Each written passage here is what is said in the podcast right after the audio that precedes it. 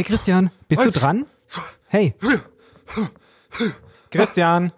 Hey, wo bist denn du? Ich warte hier, wir wollen aufnehmen. Wo erreiche ich dich gerade? Hä? Wie, wie, ach Mist, ey, ich hab's voll vergessen. Sorry, Boris. Hey, was machst denn du da gerade? Das hört sich aber komisch an. Ja, Sport. Du hast doch gesagt, wir brauchen mehr Bewegung. Ja, aber welche Bewegung machst du denn da gerade? Und das ist nicht das, was ich meinte. Klimawandel. Ich Ach, merk schon, weißt ja, du, ja, hm. du bist wieder beschäftigt, im Kopf nur bei der Energieeffizienz. Aber es gibt viele Dinge, die wir noch zu tun Ja, haben. ja, ja, red mal, red mal, red mal schneller. Ja, ja, weißt du was? Ich suche mir jetzt andere Leute. Was, was, wie andere Leute? Ja, Leuten, denen das wichtig ist, die mit mir Interviews führen wollen. Wie, wie Interviews. Was? Über wirkliche Bewegung, über neue Organisationen, die was in Bewegung setzen. Das finde ich spannend. Und wenn du Bock hast, dann kannst du jetzt mitkommen, nimm dein Headset, schalt dich dazu und dann darfst du auch eine Frage stellen. Konkrete Klimatipps und Wege aus dem Ökodschungel. Auch für Schlechtmenschen. King Kong Klima. Der Podcast aus dem Ökodschungel. Mit Boris Dembrowski und Christian Noll. Boris, ähm, von Fridays for Future, der Schülerbewegung, haben wir ja schon alle viel gehört, aber kennst du auch die Omas for Future? Ich habe natürlich davon gehört, aber ich kann mir darunter nichts wirklich vorstellen. Neben mir, hier wo ich wohne, gibt's ja so einen kleinen Seniorentreff. Habe ich mich schon mal gefragt, ob dort vielleicht ein paar von denen aktiv sind. Ja, oder vielleicht kannst du dir dafür mobilisieren, aber dafür sollten wir uns vielleicht mal mit jemandem von denen unterhalten. Ganz zufälligerweise haben wir eine Interviewpartnerin von den Omas for Future gewinnen können und das ist Cordula Weimann. Hallo Cordula. Ja, hallo, ich grüße euch. Darf ich überhaupt du sagen? Ich war jetzt einfach mal so Ja, forsch. logisch. Die Future Omas, die sind auf du. ja, alle. Aber Christian, mich hast du doch noch nie so gefragt. Das fände ich schön, wenn du einfach mal Gut, Herr Dembrowski, dann ändern wir das jetzt. Genau, das können wir gerne einführen. Ja. Wir mögen uns nämlich nicht. Cordula, vielleicht willst du mal ein bisschen erzählen, wie bist du zu den Omas for Future persönlich gekommen? Warst du schon vorher irgendwie in der Umweltbewegung aktiv oder wie kam das? Ähm, naja, ich habe mich schon lange für, für unsere Natur interessiert. Äh, also ich bin seit 40 Jahren bei Greenpeace, aber natürlich passiv. Ich kletter da nicht auf irgendwelche Schornsteine hoch. Auslöser war, dass ich also bis 2019 immer gedacht habe, na ja, Paris ist verabschiedet, die Politik macht das schon, die hält das jetzt schon Mhm. ein, was sie da unterschrieben hat, das wird schon alles gut gehen. Dann sah ich 2019 so einen Graph, der anzeigte, wie stark sich das Klima in den letzten Jahren erwärmt hat. Und irgendwie hat diese Gra dieser Graph hat mich richtig, ähm, also Graph mit PH geschrieben, ne? Ja. Nicht ein, ein, ein Adeliger. Äh, und dieser Graph hat mich ja wirklich geschockt. Und ich habe in dem Moment gewusst, so dass das können wir knicken mit der Politik, das wird nichts Hm. Und habe den äh, Verein gegründet zusammen mit dem Fachbereichsleiter vom Umweltbundesamt äh, Leben im Einklang mit der Natur, weil ich einfach überzeugt bin, dass wir nur, wenn wir auf Augenhöhe mit der Natur leben, also die, die Natur mit dem, was sie uns alles gibt und schenkt, und die schenkt uns ja wahnsinnig viel, wenn wir das wertschätzen und mit ihr äh, wieder in Verbindung gehen, so wie das halt unsere Vorfahren mal waren, ja, dass wir dann eine Chance haben, auf dieser Erde zu überleben und nicht die Natur einfach rücksichtslos ausbeuten und ausplündern. Ja, das war der, der Moment, als ich dann im äh, Juli den Verein gegründet habe. Dieses Jahr im Juli oder seit wann gibt's euch? 2019 im Juli. Und Ah, ja. dann saß ich im August 2019, da gab es dann nochmal so ein so ein Tiefpunkt bei mir, wo ich mir wirklich klar machte, ich habe mich dann mit Klima beschäftigt, ich habe gelesen, gelesen, gelesen, mich auch für die Fridays interessiert und dann kam wirklich so der Tiefpunkt, wo ich dachte, das kann nicht wahr sein, dass diese, die wirklich meine geliebte Erde für Geld opfern. Unwiederbringlich Hm. für alle Zeit. Nur um Geld zu verdienen, Profit zu haben, Konsumrausch zu weiterhin den Menschen unterzujubeln, uns weiter zu manipulieren. Ich konnte es nicht glauben und man muss dazu sagen, ich bin seit 40 Jahren Unternehmerin, habe auch Mhm. Wirtschaft mal studiert. Und das hat mich irgendwo fassungslos gemacht. Und dann saß ich eines schönen Nachmittags mit meiner Tochter zusammen und wir erzählten darüber, wie wichtig die Fridays sind. Und dann sagte sie irgendwann so, Mama, und pass, jetzt machen wir es doch mal ganz einfach. Du kümmerst dich um die Omas und ich kümmere mich um die Arbeitnehmer, die Employees. Ja, und das war dann der Moment, wo ich aufgestanden bin an dem PC, habe die Domain Omas for Future gesichert. Sie hat sich um die Employees gekümmert und ein paar Tage später war ich dann am 30.08. in der Demo bei den Fridays mit einem selbstgemalten Schild. Da, da stand dann nur drauf, Hallo Fridays, bringt mir eure Omas und Opas. Wir müssen euch unterstützen. Ja, und so begann es. Da merkt man ja schon fast wieder die erfolgreiche Unternehmerin, weil innerhalb kürzester Zeit das alles auf die Beine zu stellen. Wir haben auch von einem anderen Interviewpartner Michael gehört, dass es ja mit den Behörden immer ein bisschen länger dauert dauert, bis man dort alle Papiere zusammen hat. Ja, das Chapeau, dass man das innerhalb dieser kurzen Zeit dann wirklich auf die Beine stellt. Ja, ging wirklich erstaunlich schnell mit. Also diese Vereinsgründung, ja, und dann halt die Omas. Dann habe ich mich erst den Parents angeschlossen, weil ich ja ziemlich mause allein war. Habe dann zur ersten das war die erste große Demo, wo 1,4 Millionen Leute in Deutschland auf der Straße waren. Die war Ende September 2019. Mhm. Da habe ich an meinen Freundinnen gesagt, so wahre Freundschaft besteht darin, jetzt das Banner zu tragen. Und das haben die dann auch ganz Seid ihr noch befreundet oder ja, hat sich nein, das wir erledigt? sind befreundet, aber die sind natürlich nicht bei den Omas aktiv, aber die haben gesagt, machen wir. Wir finden das ja gut, was du machst, nur weißt du, ist nicht unser Ding, aktiv zu werden. Dann haben die tatsächlich das Banner getragen, so dass wir da schon wirklich in der in der Demo richtig gut präsent waren. Und äh, dann durfte ich zwei Tage später auf einer Veranstaltung der Parents einen Vortrag halten das habe ich dann auch gemacht und am Ende meldeten sich, ich glaube, fünf oder sechs Leute und sagten, ey, wir finden das total cool, was du erzählst. Klimawende von unten klingt super. Wir möchten mitmachen. Und da war dann Anfang Oktober die Ortsgruppe Leipzig gegründet. Und jetzt sind wir mittlerweile so um die 35 aktive Gruppen trotz Corona. Mhm, super.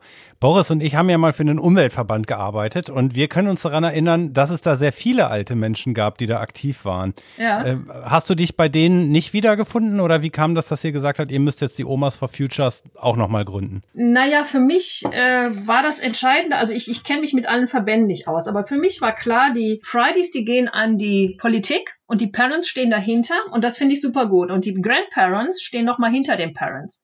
Und das ist mega wichtig. Und die Fridays, denen verdanken wir wirklich, dass überhaupt das Thema Klima wirklich auf der Straße und Alltagsbewusstsein angekommen ist. Und ich finde das wahnsinnig wichtig, dass die da oben in der Politik weiter rumrödeln. Nur glaube ich gleichzeitig, es braucht auch, wir müssen auch den Bürger unten mitnehmen, denn der hat, und das ist das, was mir begegnet ist, dass ich Menschen dann erzählt habe, wie furchtbar es ist, und dann standen die Leute fassungslos vor mir und haben gesagt, ja, Kordler, wir können das auch alles schon gar nicht mehr hören, weißt du, mit mhm. Antarktis und Korallenriff, aber was kann ich denn tun? Und da habe ich gesagt, ey, wir haben eine ganz große Wirksamkeit, jeder von uns im Alltag, und dann habe ich denen das angefangen aufzuzählen. Und dann waren das erstmal zehn Punkte und die kriegten große Ohren.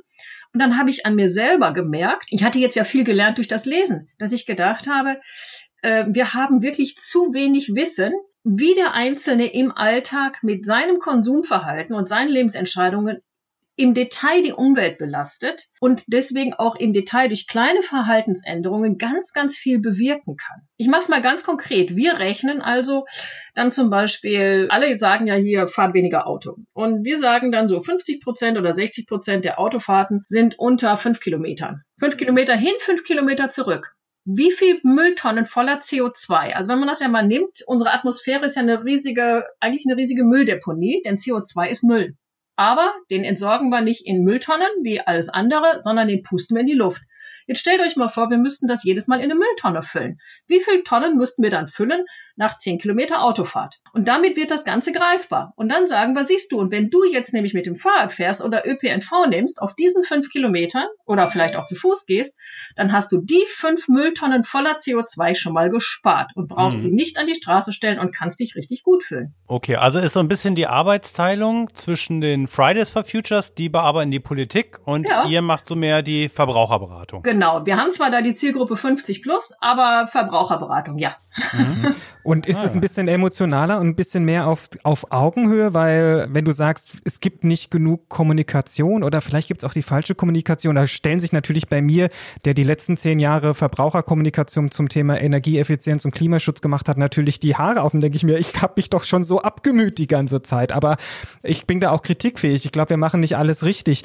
Vielleicht haben wir auch zu faktenbasiert teilweise kommuniziert, also dass wir die Leute auch wirklich über den Alltag und über die Nähe abholen, als immer nur zu zeigen, welche Graphen es gibt. Und das ist genau der Punkt. Ich bin also wirklich seit vielen Jahren, ich glaube seit sieben, acht Jahren, bin ich mit dem Leiter des Fachbereichs Klima und Energie vom Umweltbundesamt, also wirklich einer, der durch die Welt Regierungen beraten hat, der direkt Gesetzestexte mitbearbeitet hat für die Bundesregierung und, und, und. Der also wirklich Umweltbundesamt ist ja die große Behörde, die der Regierung zuarbeitet. Und der ist dort Fachbereichsleiter. Und der ist mit mir die ganze Zeit essen gegangen. Und jedes Mal hat er dann erzählt, wie schlimm es ist und wie depressiv es ist und dass es fünf nach zwölf ist und dass es zehn nach zwölf ist und es passiert immer noch nichts.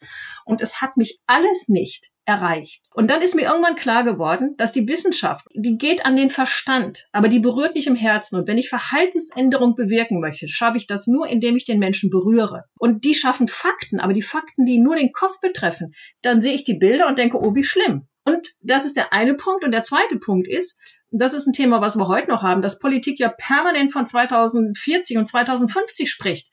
So, dann sage ich in den Vorträgen, sage ich den Leuten, sag mal, wenn ihr ein Referat halten musstet und der Lehrer sagt, in acht Wochen möchte ich gerne hier zehn Seiten Referat, wann habt ihr denn angefangen zu schreiben? Drei Tage vorher. Und für eine Klassenarbeit, das wusstet ihr zehn Tage vorher, aber zu lernen habt ihr maximal einen Tag überhaupt, wenn überhaupt, einen Tag vorher angefangen zu lernen. Mhm. So, und das ist genau der Punkt. Die meisten Menschen denken immer noch, ja, in 2040, 2050 ist das Thema da. Nee, ist schon zu spät. Es ist schon zu spät. Und das versuchen wir auch mit unserer Art der Kommunikation klarzumachen, dass wir sagen, Leute, die nächsten zwei bis drei Jahre ist das allerletzte, was wir an Zeit haben. Hm. Gibt's nicht nach hinten. Und das ist, das ist das, was ich auch heute noch an der Politik absolut nicht gut finde, dass die permanent mit Jahreszahlen arbeiten, wo keiner, das ist psychologisch bewiesen, dass das nicht berührt. Vor allen Dingen viele Omas und Opas können dann ja auch einfach sagen, betrifft mich nicht mehr. Das können viele sagen, wobei ich gerade heute eine Umfrage der Taz gelesen habe also, der, also die, das Wuppertaler Institut hat äh, eine Umfrage gemacht und da zeigt sich, dass die älteren Menschen viel eher bereit sind, für das Klima Ressourcen länger zu verbrauchen, sich einzuschränken, als die jungen Menschen. Auch wenn die wirklich sagen können, und das sage auch ich immer, dass die denken, dass gerade wenn es 2040 ist, denken die, ich lebe sowieso nicht mehr. Und trotzdem sind sie eher bereit, sich einzuschränken. Hm. Und jetzt heißt ihr ja Omas for Future. Dürfen da Opas auch mitmachen? Ja, der Leiter der Gruppe Leipzig zum Beispiel, die mittlerweile, weiß ich nicht, 14, 15 Mitglieder hat, ist zum Beispiel ein Opa. Klar sind Opas dabei. Logisch. Die fühlen sich trotzdem mitgenommen. Ja, sind auch herzlich willkommen. Also wir haben wirklich mehrere Männer dabei. Wenn ich jetzt ein Opa wäre, also äh, innerlich bin ich das schon, aber ähm, von der Altersklasse kommt es noch nicht ganz hin. Christian, mach dir keine Sorgen. Äußerlich dauert es bei dir ja, auch eben. nicht mehr so lange. Eben. Also was muss ich machen, um bei euch mitzumachen als Opa? Am besten auf unsere Webseite gehen unter Regionalgruppen und gucken, ob es schon eine gibt. Die sind alle aufgeführt mhm. und ansonsten uns eine Mail schreiben und sagen, ey, ich möchte unbedingt eine gründen, unterstützt mich dabei. Und dann stehen wir ihm zur Seite und unterstützen ihn, wie wir können. Klasse. Das heißt, es gibt Regionalgruppen auch so wie andere Vereine aufgebaut und ihr habt den aber auch, könnt sie selber unterstützen mit Informationsmaterial und mit Strukturen, wie man das vor Ort macht, wenn man selber vielleicht noch gar keinen Plan hat, wie man sowas auf die Beine stellt. Genau, das erste, was wir immer machen, also erstmal kriegen die eine Menge Informationen über uns und äh, so, so unser Leitbild, dass wir überparteilich sind und und und. Wenn die dann sagen, okay, ich mache das, dann machen wir als nächstes für die einen Presseartikel fertig und äh, bereiten die auch so ein bisschen darauf vor, wenn die interviewt werden, denn das ist für manche Frauen oder Männer dann schon eine Herausforderung, zum ersten Mal im Leben interviewt zu werden. Also so sorgen wir dafür, dass die erstmal in die Zeitung kommen und daraufhin melden sich dann schon meist die ersten Leute, denn die Leute, die sich bei uns melden, die hoffen am Anfang immer, und ich erzähle das jetzt all meinen Freunden und dann machen die mit und das ist leider selten der Fall. Das haben wir so gut wie nie. Aber die wissen auch, dass sie einen Banner tragen müssen. Du hast es ja vorgelebt. Ja, aber gut, dann weiß ich jetzt ja nicht, ob die ihre Freunde so abholen. Aber ich hab's und ich sag denen das auch immer. Ich sag, wenn eine Demo ist und jetzt wirklich, jetzt quatscht alle eure bekannten Freunde an und sagt, ey, kommt, das könnt ihr für mich jetzt mal tun. Sehr gut. Dass wir da wirklich auch gut vertreten sind. Und letzte Frage, was ist die nächste große Sache, an der ihr dran seid? Also wenn man Umweltquiz erarbeitet, aber wirklich was ganz konkret eben auf den einzelnen Verbraucher bezogen ist und damit äh, möchten wir jetzt in die Verbreitung gehen. Das geht also von der Zentrale quasi von uns aus. Stell dem Boris doch mal eine Quizfrage. Okay, äh, Boris, was glaubst du eigentlich, der deutsche Wald, wie viel Prozent von dem, was wir jährlich äh, emittieren an CO2, was glaubst du, wie viel Prozent der davon ausgleichen kann? Oh, kriege ich wenigstens so wie bei Wer wird Millionär so drei verschiedene oder vier verschiedene Antwortmöglichkeiten? Ja, ja. also du kriegst ja. 10 Prozent, 17 Prozent, 25 Prozent und 29 Prozent. 10 Prozent. War das überhaupt dabei? Ja, echt? Richtig. Ja, siehst ah, du mal, Christian, du wolltest mich hier bloßstellen. Haha, so leicht lässt sich dich nicht entkommen. Wirklich, das hätte ich das. Ich hatte, ich hatte nur gedacht, es wäre nicht so viel, wie man immer denkt. Das ist ja oft so, ne? Also das kennt man schon mittlerweile bei den Zahlen einfach. Ja. Es gibt ja auch nicht mehr so viel Wald in Deutschland. Na, 33 Prozent ist bewaldet. Wenn wir hm. so viel Wald bräuchten, wie wir an CO2 ausstoßen, dann bräuchten wir noch ein paar Nachbarländer dazu, ne? Hm.